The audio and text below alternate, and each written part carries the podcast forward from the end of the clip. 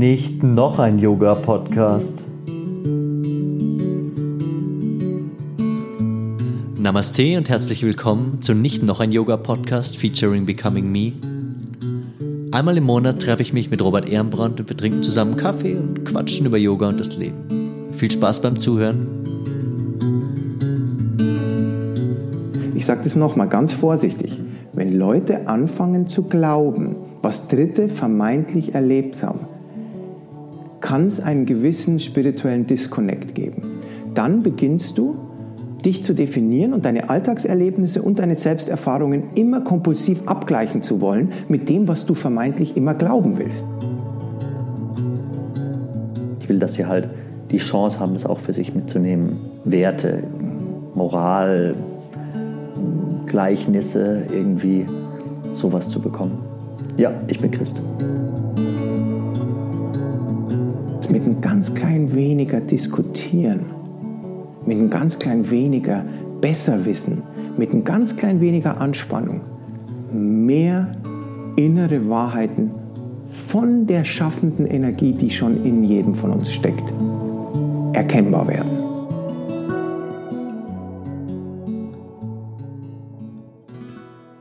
Hi zusammen, herzlich willkommen. Hier ist nicht noch ein Yoga-Podcast äh, mit dem Yoga-Dude Thomas und Robert Ehrenbrand. Diese Woche wieder Special. Irgendwie gibt es nur noch Specials bei uns. Alles ist ja sehr speziell in letzter Zeit. Wir wollen diese Woche sprechen über Sekten.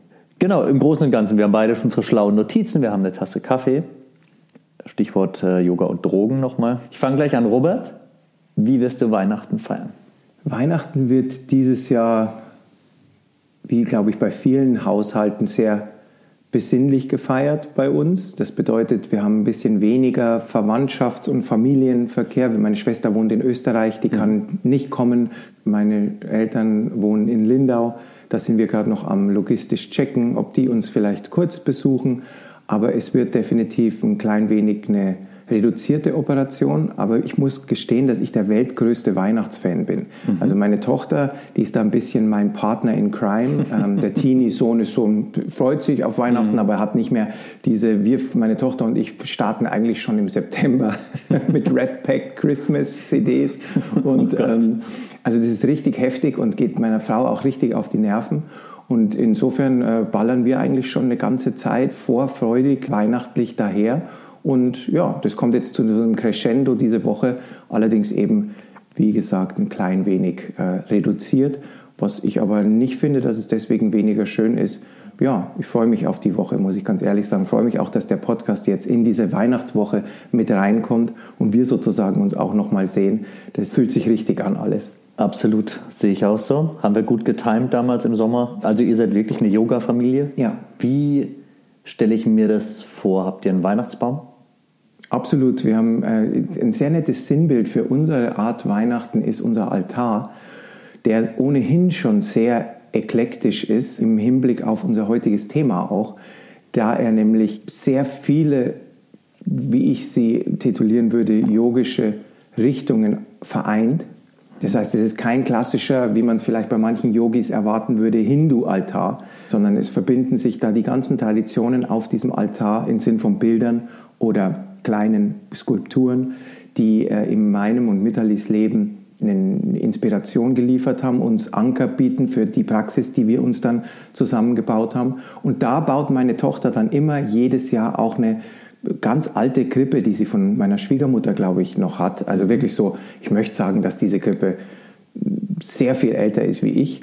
Und die baut sie dann, bastelt sie in diesen Altar mit ein. Mhm. Ähm, ich kann vielleicht auf Social Media im Nachgang zu diesem Podcast mal ein Bild davon posten. Ja. Wir haben einen äh, Weihnachtsbaum, sogar dieses Jahr einen sehr großen, mhm. weil wir gefunden haben, dass das Jahr irgendwie so seltsam war, dass es nach einem besonders üppigen Weihnachtsbaum schreit, als Gegenbewegung. Ja, ja, das, äh, ähm, ja. Wir versuchen jedes Jahr wieder so einen Baum zu ergattern, der in einem Topf kommt, mhm. weil wir alle große Baumliebhaber sind haben das dieses Jahr leider nicht geschafft. Das war logistisch nicht machbar, aber eigentlich versuchen wir, dass der Christbaum in so einem Topf kommt, damit mhm. man den wieder umpflanzen kann, weil ich wirklich denke, dass äh, Bäume wo wir oft von Lehrern und Inspiration sprechen und wo diese herkommen kann und wie das auch heute, wo wir ein bisschen aufarbeiten wollen, diese Gabenkämpfe vielleicht, die, wo mhm. sich Leute so abgrenzen von anderen.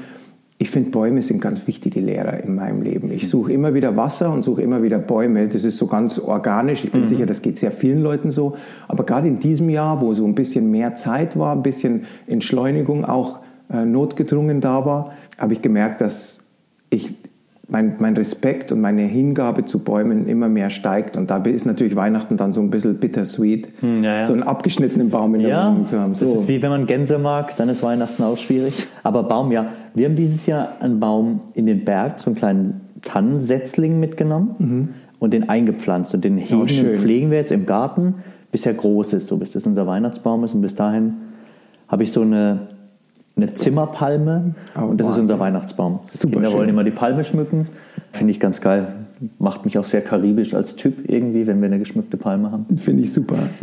Und ich finde auch, das ist, wie gesagt, ein netter Einstieg und eine nette Frage, die du da eingebracht hast bezüglich dieses Themas. Weil wir haben uns ja im Vorfeld unterhalten und haben gesagt, ja, okay, wir wollen immer wieder Themen haben, an denen sich diese Podcasts sozusagen aufhängen, über Themen, die wir bereden und uns austauschen darüber, weil sie uns interessieren, weil sie vielleicht eine Relevanz hatten in unserem Leben, weil es Berührungspunkte gab, äh, ganz unterschiedlicher Art bestimmt in, in unseren ja relativ unterschiedlich verlaufenden Existenzen. Und ich glaube, dass gerade Weihnachten oder diesen Altar, den ich gerade beschrieben habe, ist eine ganz gute Metapher dafür, wie ich diese Abgrenzungen sehe die manchmal in der Yoga-Szene passieren, aufgrund von bestimmten Yoga-Stilen, aber mhm. noch interessanter fast natürlich darüber hinausgehen, wenn wir dann, wo berührt Yoga zum Beispiel Religion? Mhm. Was ist eigentlich eine Sekte? Wann ist eine Gruppierung eine Sekte? Wann ist sie dann eine Religion? Wir wissen ja mittlerweile, der Übergang ist sehr fließend. Mhm. Gibt es einen Unterschied? Also, genau, gibt es ja. einen Unterschied? Und das sind, glaube ich, so Sachen, wo ich dann mit meinem mit meiner äh, mit Krippe bestückten ähm, Altar vielleicht ein paar kleine Inspirationen liefern kann. Du sicherlich ein paar schöne Sachen ja, aus deinem Blickwinkel betrachtete Sachen beisteuern kannst. Und das ist, glaube ich, ein guter Start, dieses, dieses Weihnachtsfest und wie unterschiedlich man diese verschiedenen kulturellen Inspirationen dann einbastelt hm. in seine yogische Welt sozusagen. Schon. Würdest du zur Kirche gehen? Also jetzt ist Kirche, glaube ich, sehr schwierig mit Corona und hm. so. Würdest du Weihnachten zur Kirche gehen? Du, ich bin generell überhaupt nicht dagegen, in Gotteshäuser zu gehen. Mhm. Ich hatte mal vor ein paar Jahren hatte ich ein Buch gelesen. Ich bin ja katholisch aufgewachsen, hatten mhm. wir ja schon mal, war Ministrant etc. Weiß also über die katholische Kirche ein bisschen mehr, wie mir lieb ist. Hatte aber was evangelische Kirche betrifft nicht so viel Expertise mhm. und hatte dann mal so ein, vor ein paar Jahren wie so einen kleinen Selbstversuch. Habe äh, ein, zwei, drei Bücher drüber gelesen, also aktuelle Bücher mhm. Äh, von, von äh, Kirchen, Oberhäuptern der evangelischen Kirche und habe mich dann auch mal in so einen, in einen evangelischen Gottesdienst bewegt. Mhm. Also um auf deine Frage zu antworten, ich würde, aber ich werde nicht, weil, um das gleich äh, mit einzubeziehen, ich glaube nicht, dass man die schaffende Energie, wie immer man die nennen will oder ob man sie überhaupt nennen will.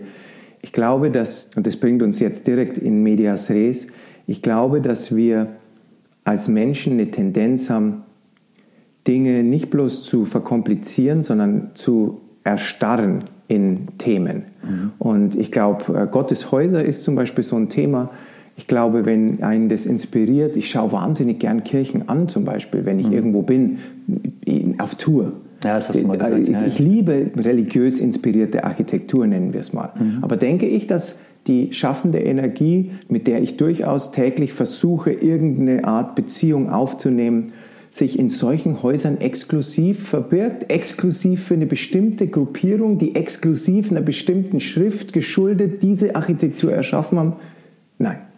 Das heißt, die Antwort auf deine Frage ist, das könnte zu jedem Zeitpunkt passieren, dass ich mich in der Kirche, in einem Tempel, in einem Gurudwara, in, einem, in einer Moschee, in irgendwo aufhalte, mhm. weil ich für Inspiration aus ganz unterschiedlichen Richtungen ganz unglaublich viel übrig habe.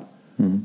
Aber es gibt in mir drin eine, eine große Resistenz das in irgendeiner Form exklusiv zu betrachten. Mhm. Ich trete jetzt über diese Schwelle und dort ist diese schaffende Energie präsenter.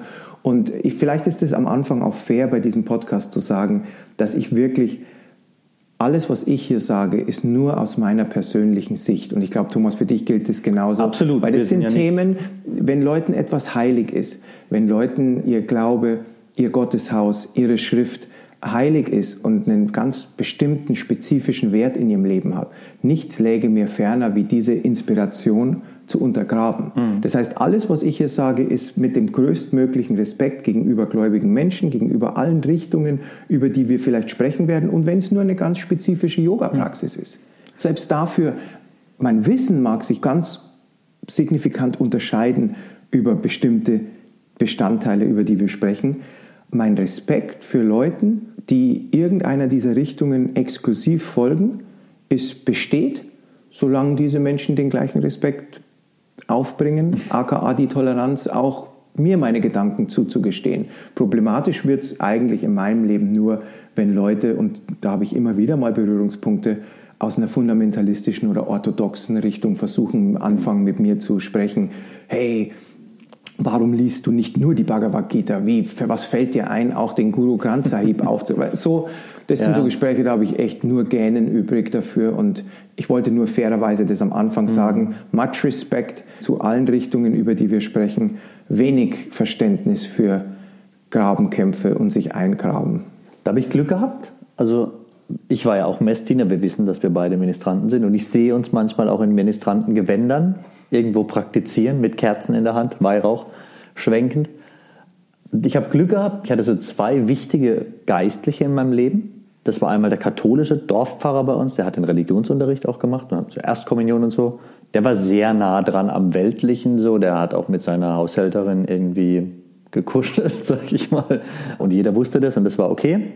Und dann, also von dem habe ich einfach, das ist mir erst später bewusst geworden, ganz viel, also aus diesem Kinderreligionsunterricht ist mir erst als Erwachsener bewusst geworden, wie wichtig das für mich war einfach. Und das war halt nicht so, keine Ahnung, 40 Tage Fasten, drei Tage tot sein und so weiter, sondern einfach so Sachen fürs Leben. Der hat es auch immer übersetzt. Der war wichtig. Und dann hatte ich noch, und deshalb gehe ich als Katholik in die evangelische Kirche, gab es im Dorf auch einen evangelischen Gegenpart. Es waren ja auch keine richtigen Feinde bei uns der hat uns im Keller der Kirche mit der Band proben lassen. Und er war cool. Er war, der, er war ein Pfarrer mit Bikerstiefeln, er hatte immer so Bikerboots, das waren die 90er irgendwie. Bart, Bikerboots, er war so ein Rockerpfarrer ein bisschen, das kam im Ort auch nicht unbedingt geil an. Und der war aber geil, denn der kam immer rüber, vor allem weil er rauchen wollte und ein Bier trinken, kam der dann rüber zu uns in den Proberaum. Und da haben wir aber auch viel gesprochen, aber auch nie ich glaube, die Evangelischen sprechen eh nicht so viel über das Alte Testament und so, einfach übers Leben und Gott und überhaupt. Und da habe ich Glück gehabt, dass ich da echt geprägt bin von zwei, zwei Gurus irgendwie, Dorfgurus, die nicht so, na, so frömmlerisch waren und auch nicht so nach den gedachten Regeln gespielt haben. Da habe ich sehr, sehr viel für mich mitgenommen, weswegen ich auch immer noch in der Kirche Mitglied bin, mhm. aber mich auch schwer tue damit, muss ich auch sagen, in der katholischen Kirche Katholische Mitglied. Kirche Mitglied, ja. ja. Also ich Würdest du dich als Christ bezeichnen, Thomas? Also wenn ich diese Frage so einwerfen darf, weil dann du, ja. starten wir gleich den ja. Sektentalk. Wir wissen ja selbst, dass Christentum eine Sekte war ja. zu Beginn. Ich bin, ich bin Christ auf okay. jeden Fall. Ich bin Christ, ich gehe nicht nicht äh, regelmäßig in Gottesdienst, mhm. aber ich bete, also ich bete zu Gott. So, ich stelle mir keinen alten Mann mit mit Bart vor. Ich stelle mir am liebsten gar niemanden vor, das macht es am einfachsten. Das mache ich schon und ansonsten, naja, Weihnachten, äh, Weihnachten, Hochzeiten, Beerdigungen, so ist mein Gottesdienstprogramm. Aber ich bin Christ und ich zahle die Kirchensteuer gerne. Ich meine, das ist ja das, was die Kirchenmitgliedschaft dann am Ende noch ausmacht auf dem Papier. Mhm.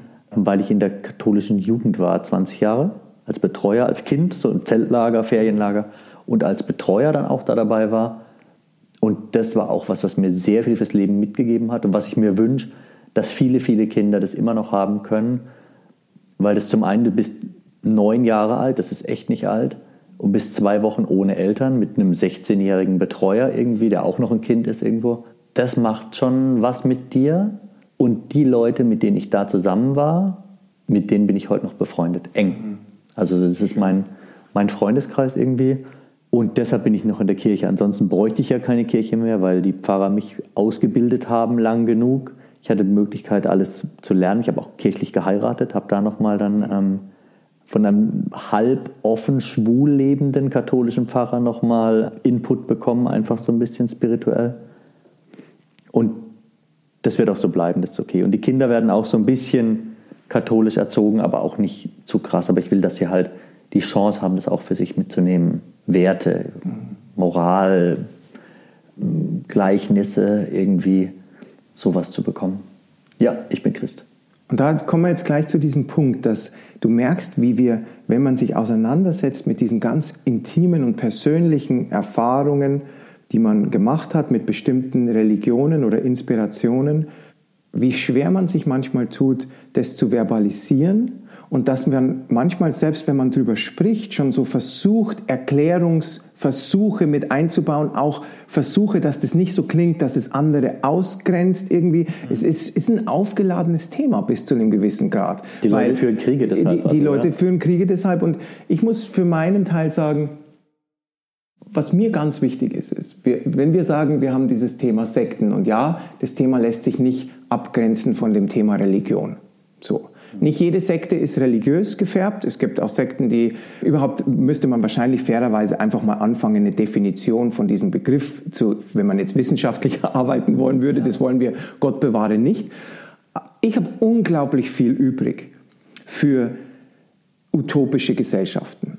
Und wenn wir jetzt mal, egal ob große oder kleine Denominationen, Religionen, Sekten, ich glaube, wir, wir tun gut daran, diesen Begriff jetzt einfach weit zu fassen. Einfach Leute, die für sich was gefunden haben, um das rum sie ihr Leben stricken in einer Community-Form. Mhm. Es ist keine offizielle Definition, aber so würde ich das beschreiben. Religion oder Sekte? Äh, ich glaube, Sekte und Religion. Der Unterschied ist, glaube ich, wirklich fließend wir haben es ja gerade am Christentum gesehen, war eine verfolgte kleine Gruppierung, damals durchaus als Sekte tituliert im Römischen Reich, jetzt eine Weltreligion.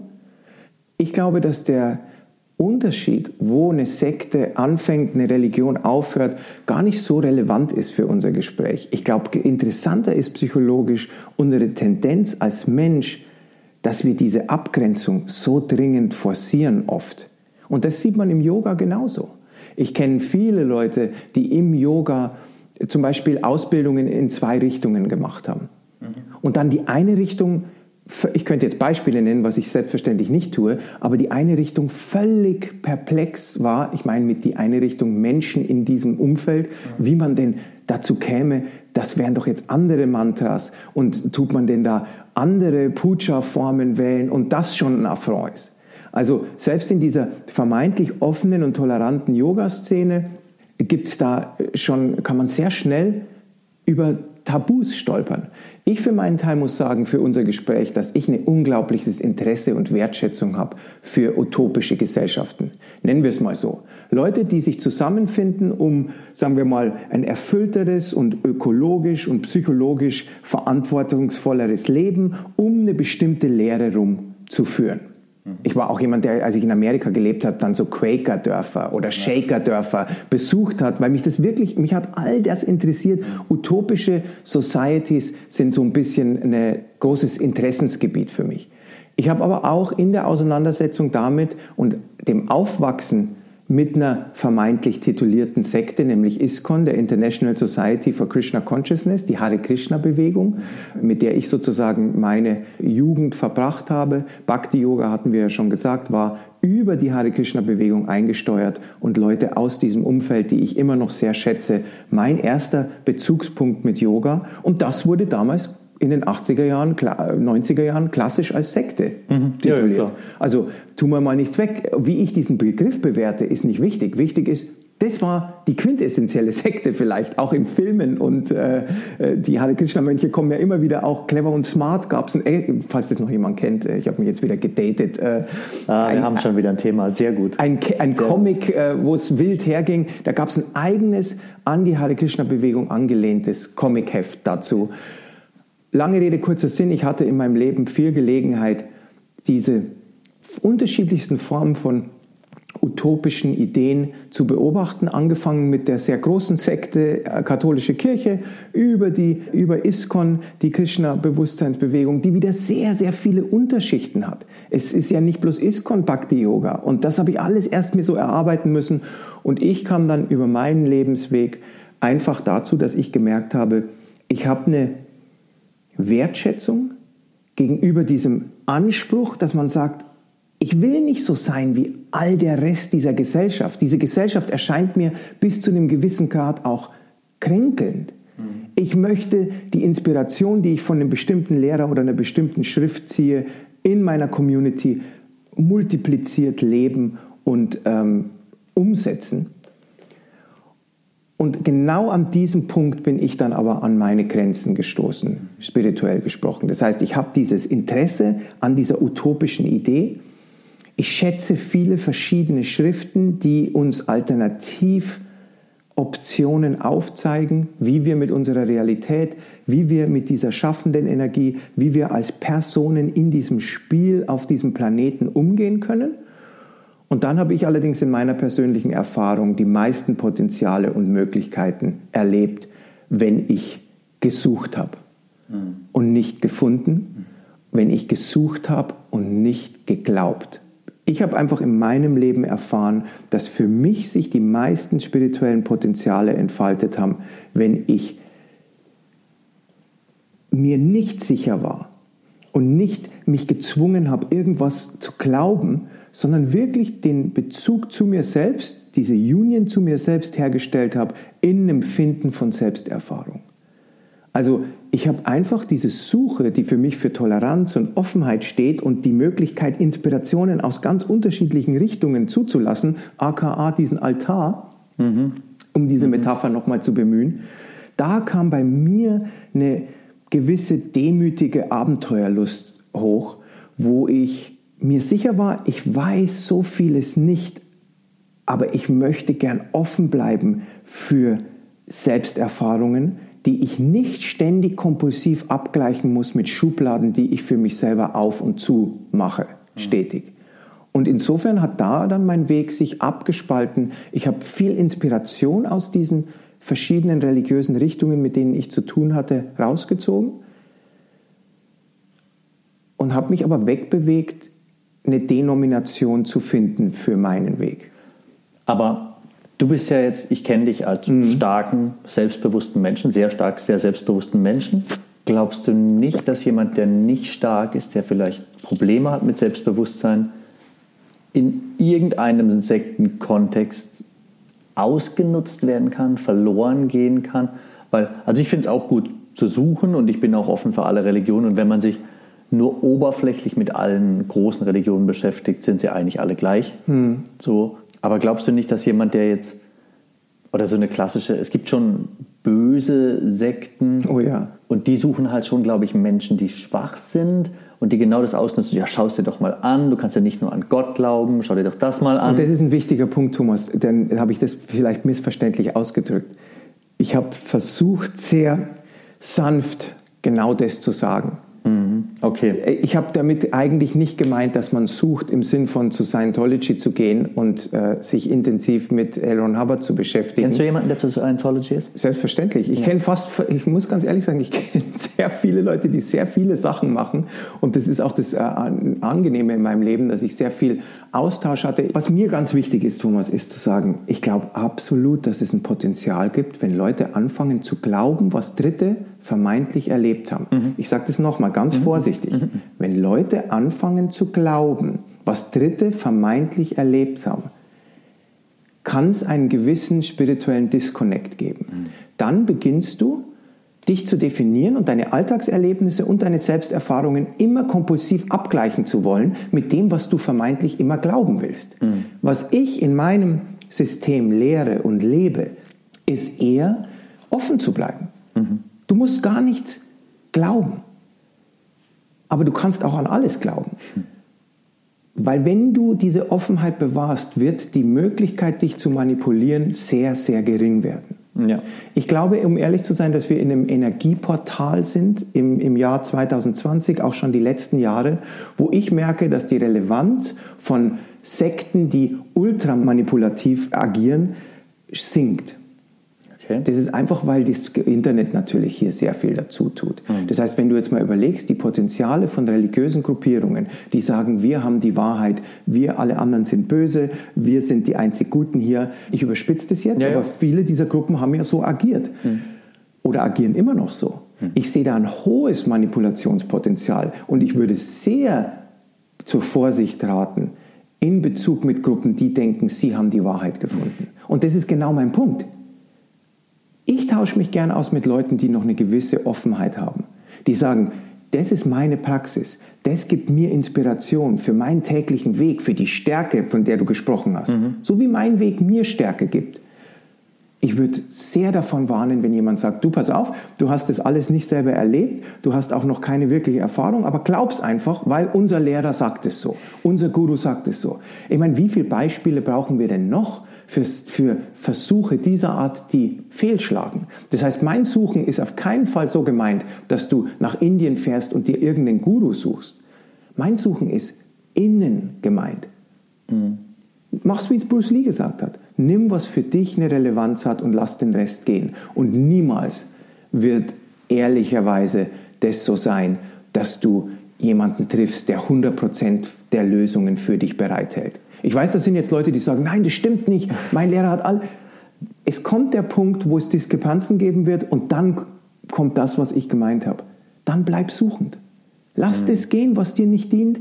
Das ist ein ganz wichtiger Aspekt und ich spreche da immer, ich spreche immer von Inspiration sehr viel lieber wie von Religion. Mhm. Weil Religion heißt für mich auch bis zum gewissen Grad sich eingraben. Ich glaube das aber nicht das. Inspiration lässt Möglichkeit für alles. Das heißt aber nicht, dass du nicht ein Christ sein sollst oder der Freund aus dem Kampfsport nicht ein wundervoller Moslem sein soll. Das heißt nur, haben wir wirklich einen Benefit davon? Von diesem stetigen kompulsiven Abgrenzen, von diesem Ich weiß es besser, wir wissen es besser, wir glauben besser. Ich glaube, dass das Fundament für alles, was in unserem Leben passieren sollte, ein gelebtes, erfülltes und tolerantes, abenteuerliches Suchen sein sollte. Und deswegen betone ich dieses Wort Suchen so viel, weil das all diese genannten Adjektive, finde ich, schon beinhaltet. Ja, da ist was dran, aber Bruce Lee ist auch nicht jemand, der mit Selbstbewusstsein Probleme hat oder mit zu entscheiden, was ist gut für dich mhm. und was nicht. Und ich finde schon jetzt im Yoga merkt man, dass viele Menschen das Bedürfnis haben nach einem Guru, spirituellen Führer, mhm. nach jemandem, der ihnen sagt, was gut ist für sie. wie bewertest das du das, Thomas? Wie ich das bewerte? Mhm. Ähm, also wie ich das finde von meiner Seite her. Ja. Ähm, Weil das ist jetzt Fakt. Also das, das ist ja, ja, die Leute da draußen, viele suchen äh, nach einem, einer Person, und ich würde jetzt überspitzt sagen, bis zum gewissen Grad vielleicht auch um gewisse Verantwortlichkeiten für ihre Realität, die sie nicht zu 100 Prozent erfüllt mhm. oder zufriedenstellt oder sie sogar manchmal ängstigt. Ähm, das ist nicht unehrenhaft, jemand zu suchen. Das Die Frage ist, ist dann bloß, Frage. wo kommt der Punkt, wo du deine Realität versuchst krampfhaft abzugleichen mit den Erlebnissen einer dritten Person, mhm. zum Beispiel eines Lehrers mhm. oder einer Lehrerin. Ja, genau. Das ist Aber der Punkt, wo ich nur ein Fragezeichen drüber sage. Ja. Ich finde nicht unehrenhaft, dass man Inspiration sucht. Ich finde unehrenhaft, wenn man sich so weit in eine Schublade presst, selbst, mhm. dass ein anderer die Chance hat, dich zu manipulieren. Ich sage nicht, dass jemand nichts finden darf, was ihn inspiriert als tägliche Praxis. Ich glaube bloß, es ist wichtig, dass wir offen bleiben, dass wir die Möglichkeiten und Potenziale von unserem ganz unglaublich spezifischen und auch wertvoll einzigartigen Weg auf diesem Planeten nicht komplett in die Hände anderer geben. Das ist mein Aufruf an das, alle. Das ist wichtig, aber ich glaube, dass genau das viele machen, sowohl also besonders in den Religionen und Sekten, auch für mich übrigens. Also ich finde, Christentum ist auf jeden Fall wie eine Sekte orientiert. Ich habe feste Regeln. Ich habe klare Führungsstrukturen, so auch innerhalb von dem Ding bis zu so einem Oberguru Papst hin. Mhm. Ich muss Geld dafür bezahlen, was ich jetzt eigentlich auch in fast jeder Glaubensgemeinschaft machen muss, um eben diese Führer zu, ähm, zu finanzieren, deren Leben zu ermöglichen. Woran ja auch wiederum nichts Unehrenhaftes nicht ist, weil wenn wir eine ist, ja, ja. Community haben, ich, ich, ich nehme mal ein Beispiel, wir sitzen hier im Shiva Shiva Yoga Studio und ich komme hier jeden Tag, um mit dir zu üben. Jetzt hast du vielleicht keinen spirituellen Überbau, du zwingst mich nicht an irgendwas Spezifisches zu glauben, aber ich komme hierher. Irgendwann wird der Punkt kommen, bei aller Wertschätzung, die du mir gegenüber hast, wo du sagst, Robert, ich zahle hier Miete, das kostet alles was, du kommst jeden Tag hierher, stärkst dein Leben durch die Praxis hier im Studio, du wirst nicht den Zehnten meines äh, Gehalts wollen. Ich finde, das ist der Punkt ich glaube, die Unterscheidung von Religion und Sekte und wo das eine beginnt und aufhört, ich glaube, wenn man ganz ehrlich ist, kann man so sagen. Eine Sekte wird als extrem manipulativ erachtet. In, ich glaube, Sekte war eine negative Konnotation. Religion ist erstmal ein offener Begriff. Es gibt Religionen, da gibt es Richtungen innerhalb der Religion, die als negativ anerkannt sind. Fundamentalistische Richtungen, Leute, die Krieg führen wollen für ihre Religion etc. Und eine Sekte war einfach ein Zusammenschluss. Ich glaube, das hatte bis zum gewissen Grad mit der Größe zu tun. Sekten sind kleiner wie Weltreligionen und vielleicht gibt es einen Oberhaupt, einen Führer, der einen alleinigen Anspruch auf die Wahrheit hat bezüglich der schaffenden Energie. Und insofern kann man sich ja selbst schon ausrechnen, wo ich hier reinpasse. Ich habe eine riesige Wertschätzung für die Lehren Buddhas, für die Lehren Guru Nanaks für die Lehren Jesus Christus. Ich habe in meinem Leben mich schon mit so vielen Dingen auseinandergesetzt und konnte überall Sachen finden, wo ich andocken konnte. Ich habe bloß irgendwann gehen lassen, diese Zwang, mich zuzuordnen. Und jetzt kann natürlich jemand kommen und sagen, hey, ich bin Christ, ich bin in einer christlichen Community, das sind meine Freunde, ich, meine Kinder gehen in eine christliche Jugendgruppe, wir besuchen mit der Familie gemeinsam den christlichen Gottesdienst. Das sind alles Dinge, die du nicht hast, weil du dich nicht ausschließlich dazu bekennst. Nee. Das heißt, das kann man ja wie auf so eine Waage legen. Da kann jemand sehr berechtigt sagen, Robert, dir gehen gewisse Dinge durch die Lappen, weil du vielleicht in zu viele unterschiedliche Richtungen schaust. Und das ist ein super wichtiger Punkt, finde ich. Weil wir wollen nicht das Kind mit dem Badewasser ausschütten und bei zu viel Suche und zu viel Offenheit keine tiefgreifenden Selbsterfahrungen verpassen. Das heißt, kann ich wirklich mich mit was langfristig tief auseinandersetzen, ohne in diese Begrenzung von ganz festgesteckten religiösen oder, oder Begrifflichkeiten mhm. zu kommen? Und meine Antwort ist ja.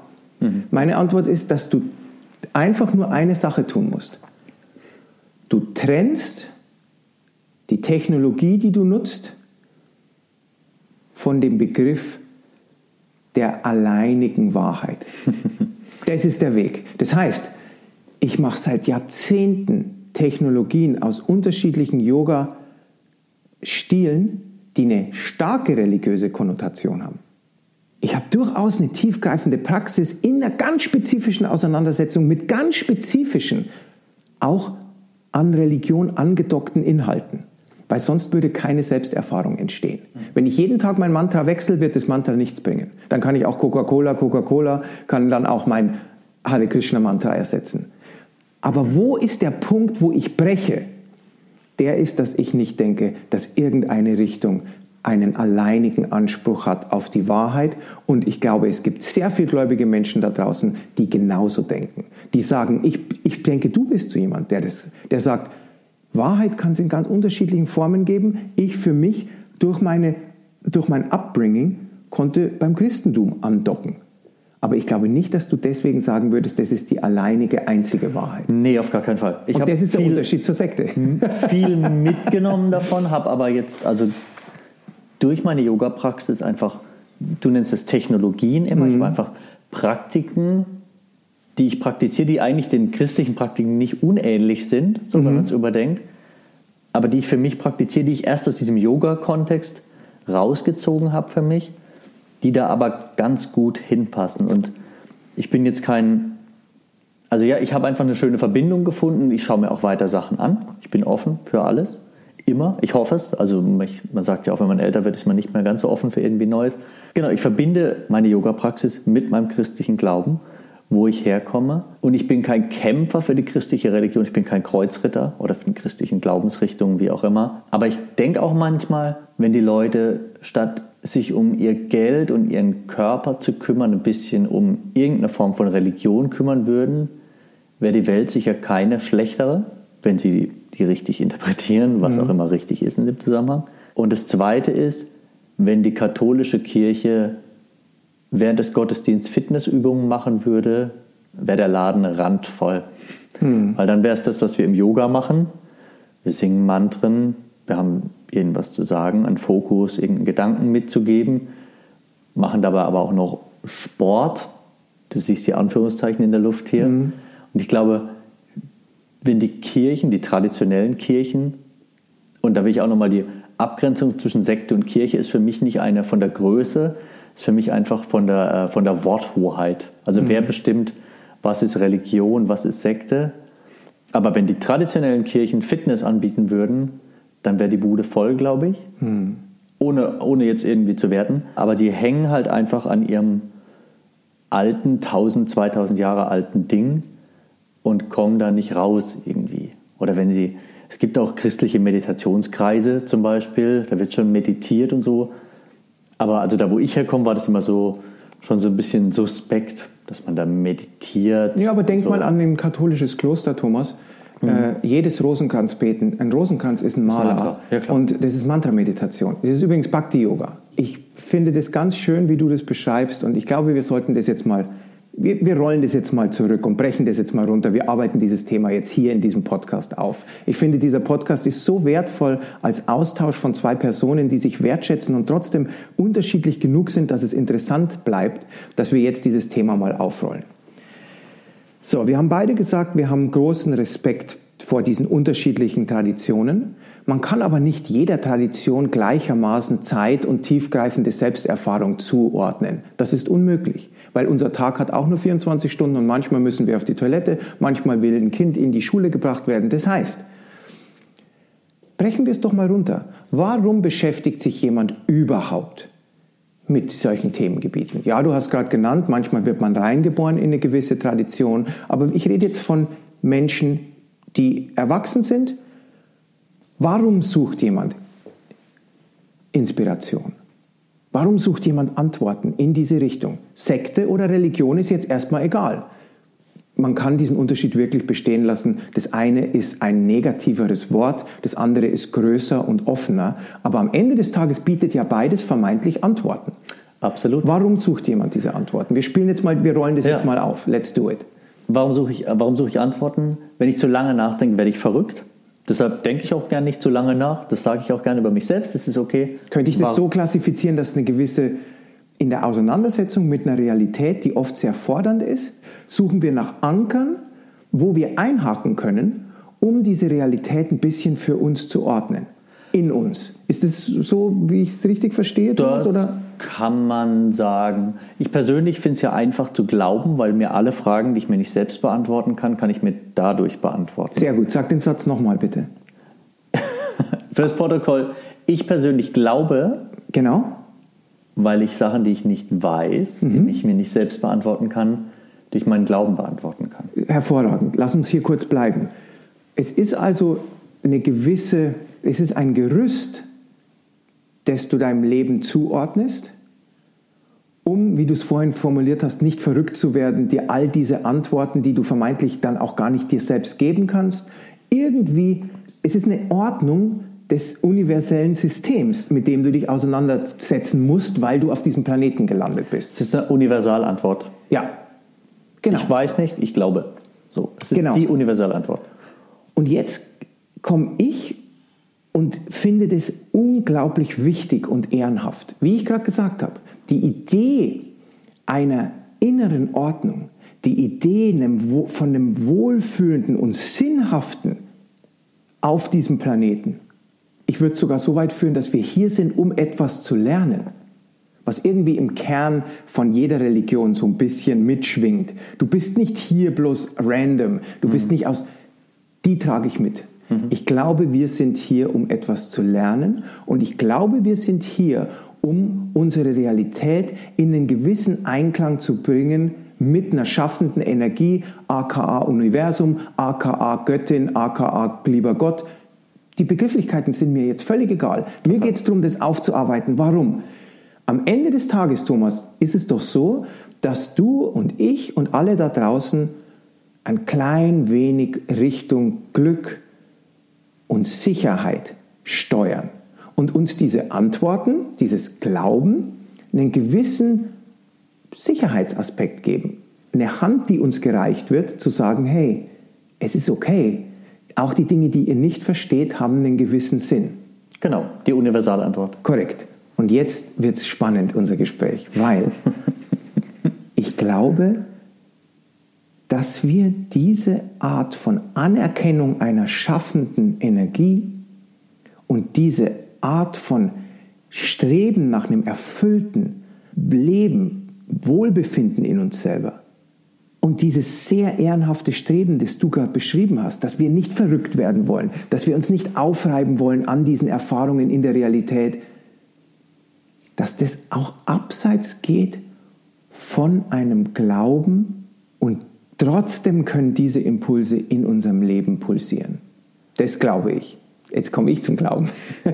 Du glaubst, äh, es fällt dir nicht auf, aber du hast in den letzten fünf Sätzen relativ viel schon geglaubt. Genau, und, ja, ja. und das kommt jetzt zu unserem, da schließt sich jetzt unser Kreis. Alles, was du gesprochen hast, ist genau der Grund, warum Leute sich überhaupt sehnen nach Antworten. Die Leute sehnen sich übrigens nicht nur nach Antworten, die sehnen sich auch, egal ob es ihnen bewusst ist oder nicht, nach Community. Eine Sekte wird dann problematisch, wenn sie einer Person, die im Leben ein bisschen unsicher ist, die nicht sehr erfüllt agiert, die kein Wohlbefinden in sich trägt, aka vielleicht traurig ist, vielleicht ganz unsicher ist, ängstlich ist, der gibst du zwei Sachen. Du gibst ihr Antworten, die sie erstmal glaubt, und du gibst ihr eine Community, die sie trägt. Und du wirst eine Person binden an eine bestimmte Glaubensrichtung. Das kann eine Sekte sein, das kann eine Religion sein. Wiederum, dass sich die Person in, auf diesem verrückten Planeten so fühlt, ist erstmal überhaupt nicht unehrenhaft. Unehrenhaft wird nur der Versuch, die Schwäche vermeintlich dieser Person zu manipulieren. Für den Personal Gain. Und das haben wir jetzt aufgrund von ein paar grandiosen Netflix-Dokus auch in der Yoga-Szene gesehen. Leute mit Windeln an, von denen jeder, meine neunjährige Tochter würde sagen, ach, diesen Bikram-Typen würde ich jetzt nicht unbedingt mein Geld und schon gar nicht mein äh, Seelenheil über, übergeben. Und trotzdem, nach dieser Doku immer noch folgen Leute dieser Person nach. Und ich bin sprachlos. Weil Eine ich mir denke, why? Der Grund ist einfach, Leute sehen dieses Leben nicht als erfüllt. Die haben kein Wohlbefinden. Die haben unbedingt die Suche nach Antworten und nach Community. Und das ist völlig okay und verständlich. Nur ich glaube, im Jahr 2020 haben wir genug Beispiele gesehen, wie allein Herrschafts- und Antwortansprüche von vermeintlich mit Gott in direkter Beziehung stehenden Persönlichkeiten ins Verderben spirituell gesprochen, manchmal auch physisch, von Personen führen. Und da komme ich und sage, ist es nicht vielleicht an der Zeit, dieses Energieportal, in dem wir uns befinden, dieses viele Wissen, das wir mittlerweile haben, diese vielen Informationen, wie auch Leute negativ manipuliert wurden auf dieser Sucht nach Antwort, Sucht nach Aufgehobensein, können wir das nicht übertragen, all die positiven Impulse, die du geschildert hast, nutzen, indem wir das Wort Religion vielleicht mit Inspiration übersetzen indem wir das Wort Glauben vielleicht trotzdem in unserem Glauben auch ein bisschen Nichtwissen zelebrieren. Ja. Und das kommt zurück zu dem, was ich am Anfang gesagt habe. In meinem Leben haben die größten Potenziale sich ergeben, wenn ich komplett ehrlich war mit mir selbst und gesagt habe, ich weiß manches nicht.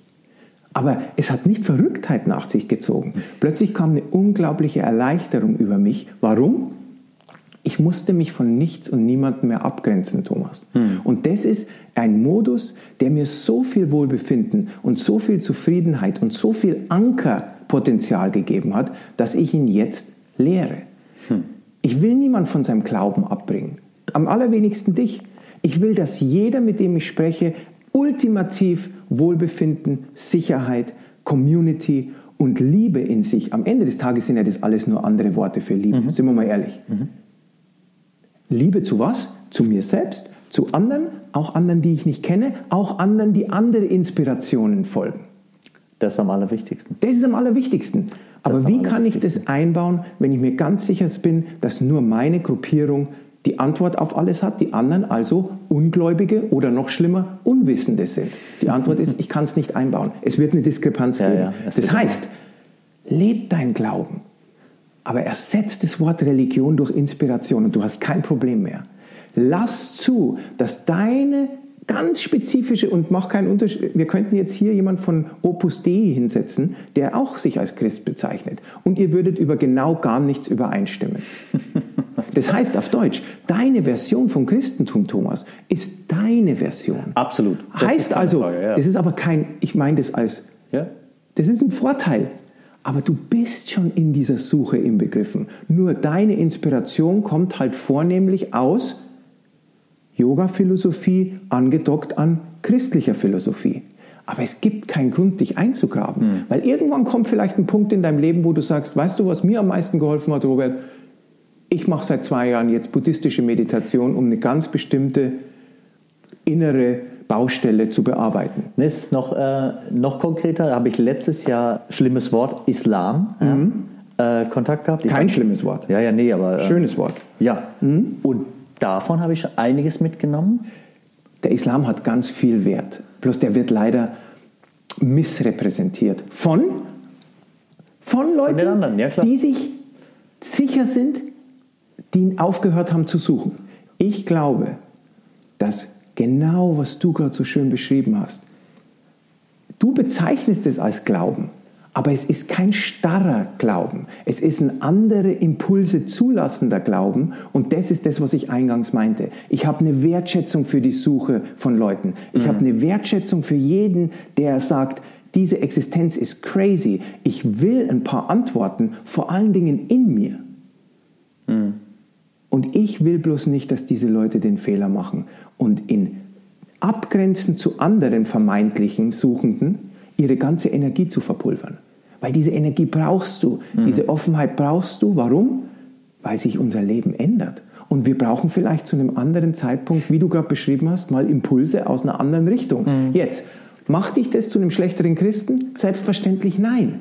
Es käme wahrscheinlich im Dorf nicht so geil an, wenn ich sagen würde, ich habe drei Sachen aus dem Islam für mich mitgenommen, die Ja, bloß wen interessiert was im Dorf gut ankommt. Ja. Da kamen auch Sachen gut ja, ja. an wie Fleisch essen und wahrscheinlich die Frau schlagen äh, zu einer früheren Zeit. Betrunken die Frau schlagen, aber freitags mit einem Fisch, bitte. Und sonntags in die Kirche. Sonntags in die Kirche, bitte.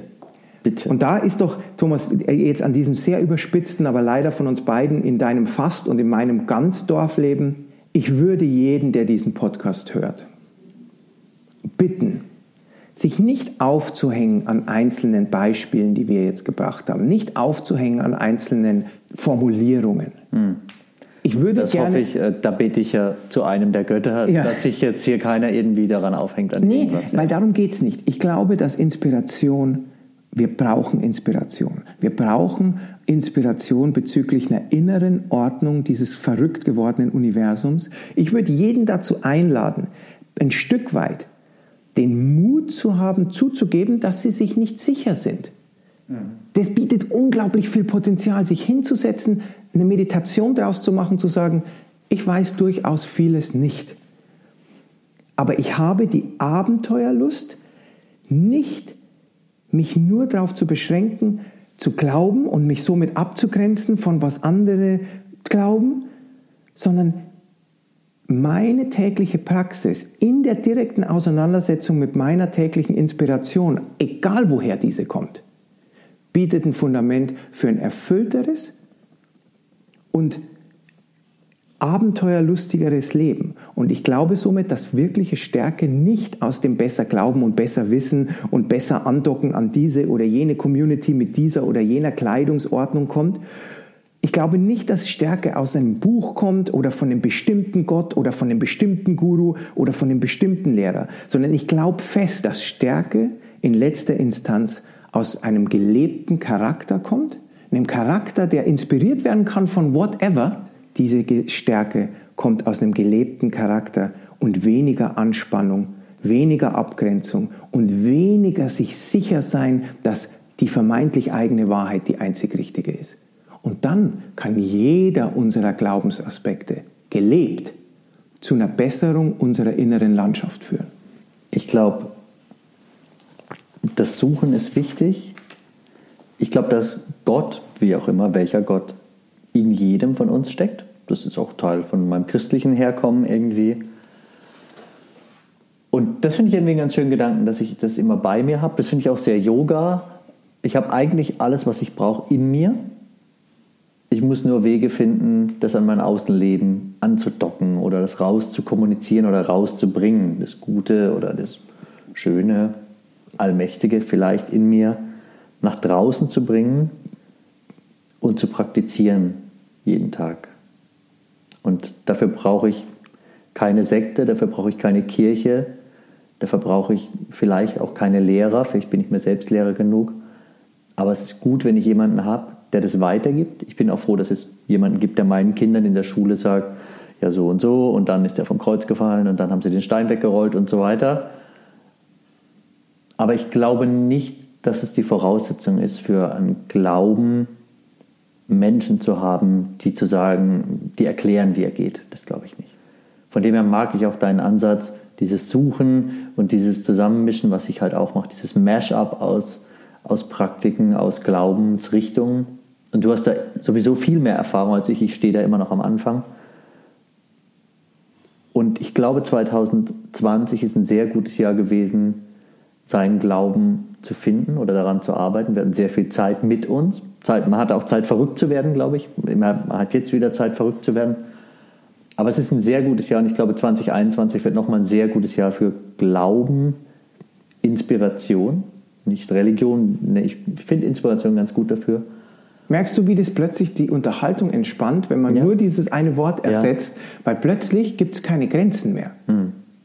Das ja, heißt das aber nicht, dass du dich nicht intensiv in deiner täglichen Praxis, in deinen täglichen Gebeten ganz spezifisch mit einer Inspiration befassen kannst. Es heißt nur, du schaust nicht auf andere herab. Hm. Und weißt du was? Wenn es eine yogische Wahrheit gibt, die ich gerne transportieren würde, die meine Legacy wird, ich, das wäre gern, sollte dann auf meinem nicht vorhandenen Grabstein stehen, ich glaube, wir haben genug Zeit damit verbracht, auf andere hochzuschauen oder herabzuschauen. Und ich habe das hier auch schon mal so gesagt, wie wichtig mir dieser Punkt ist. Schau einfach geradeaus. Und was dich wirklich stärker macht in deinem Leben, das praktiziere. Egal woher es kommt. Mhm. Egal was das Dorf drüber denkt. Ich glaube, dass wir aufhören sollten, Leute zu erhöhen, die auch nur Menschen sind, die auch nur auf der Suche sind. Und ich glaube, wir sollten vor allen Dingen aufhören, auf andere herabzuschauen, die andere Antworten zu anderen Zeitpunkten in ihrem Leben als praktikabler erachten. Die Grenze gibt es nur, wenn ich denke, ich weiß alles, die anderen wissen nichts. Und das gilt es 2020 aufzubrechen. Und du hast absolut recht, Thomas. Ich sehe dieses Jahr als Energieportal, wie ich es vorhin geschildert mhm. habe. Ich glaube, dass wir auf diesem Weg weitergehen können. Und ich glaube, dass Yoga hier einen ganz, ganz relevanten Part spielen kann, aber eben nicht, wie toll meine Rückbeuge ist. Ich glaube, das ist ein wichtiger Teil. Ich habe schon mal darüber gesprochen. Ich halte dynamische Meditation, ich halte Schwitzen, ich halte Lachen für wertvolle Bestandteile unserer Praxis, meiner. Ich bin dafür.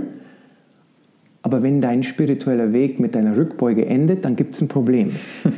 Und ich glaube fest, dass der Mut zu mehr Selbsterfahrung und die Demut, diese Selbsterfahrung dann zu leben, kann das Jahr 2021 zu dem besten Jahr im nicht bloß unserem Leben, sondern im Leben von allen, die diesen Podcast hören, machen. Ich glaube an die Potenziale der jetzigen Zeit, bei all ihren Schwierigkeiten und bei all ihren Kopfschmerzen, die sie bereitet und bei all der Gefahr, die so eine Pandemie mit sich bringt, für bestimmte Personen mehr, für bestimmte weniger. Aber ich glaube an das Potenzial von dieser Zeit, weil für mich ist es so, ich glaube, die Zeit von manipulativen Sekten ist vorbei. Ich glaube, die Zeit von sich abgrenzen müssen, kompulsiv und zu streiten über Religion, anstatt zu praktizieren und eine Selbsterfahrung zu haben, ist vorbei. Ich glaube, ich liebe es, dass ich das Wort Glauben jetzt so oft sage. Du hast das wirklich sehr oft gesagt. Und ich, ich bin, da, ich bin dafür, ich bin fester Überzeugung, dass mit ein ganz klein weniger diskutieren, mit ein ganz klein weniger besser wissen, mit ein ganz klein weniger Anspannung mehr innere Wahrheiten von der schaffenden Energie, die schon in jedem von uns steckt, erkennbar werden. Ich glaube, der Gott in uns oder die Göttin in uns warten nur darauf, dass wir ein ganz klein wenig von dieser Pressure, von diesem Druck loslassen, der uns vermeintlich besser fühlen lässt wie andere spirituelle Seelen. Und ich glaube, wenn wir diesen Weg gehen, dann kann eine Gemeinschaft, eine Community wachsen aus ganz unterschiedlichen Denominationen. Und dann kommt das, was ich mir schon immer wünsche und in meinen Stunden langsam Realität wird. Dass Christen und Moslems und Sikhs zu unterschiedlichen Inspirationen, zu unterschiedlichen Sounds gemeinsam Selbsterfahrung suchen. Ohne dass ich vorgebe, was diese Erfahrung zu sein hat. Und das ist der Weg für 2021. Unterschreibe ich so. Amen, Robert. Amen, Satnam Namaste. und Namaste und Inshallah und was uns sonst noch einfällt. Frohe, frohe Weihnachten. Frohe Weihnachten und egal wie ihr da draußen dieses Fest begeht, seid euch bewusst, dass nichts wichtiger ist wie dieser gelebte Charakter, von dem wir gesprochen haben. Und was bedeutet dieser gelebte Charakter gerade jetzt zu diesen Feiertagen? Es, er bedeutet zu versuchen, jede Situation, jedes Gespräch mit den Geschwistern, mit den Eltern in dieser angespannten Zeit ein bisschen besser zu verlassen, wie man es angetroffen hat. Und hinterfragt sehr, ob andere belehren, ob predigen oder besser wissen, der zielführendste Weg ist, eine Situation besser zu verlassen, wie man sie angetroffen hat? Ich liefere euch die Antwort gleich mit. Nein. Danke, Robert. Danke dir, Thomas. Schöne Feiertage.